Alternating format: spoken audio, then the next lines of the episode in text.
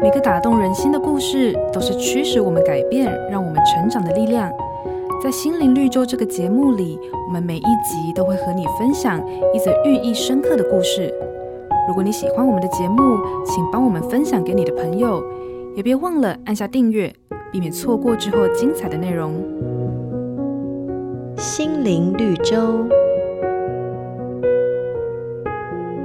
在美国罗斯福总统上任以前，儿子生病了，而他竟然是造成孩子生病的元凶。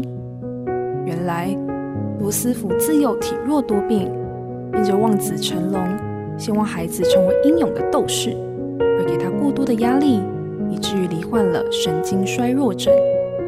听了医生的话之后，罗斯福的态度便软化下来，并承诺说：从今以后，无论是体能或是心智，我再也不会强迫孩子达到我的要求。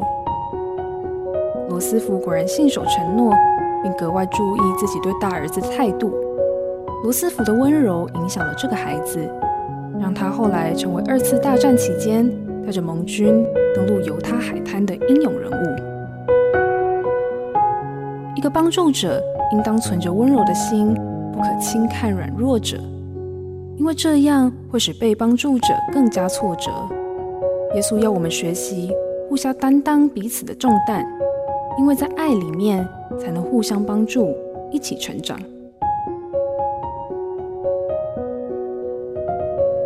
瑞源银楼与您共享丰富心灵的全员之旅。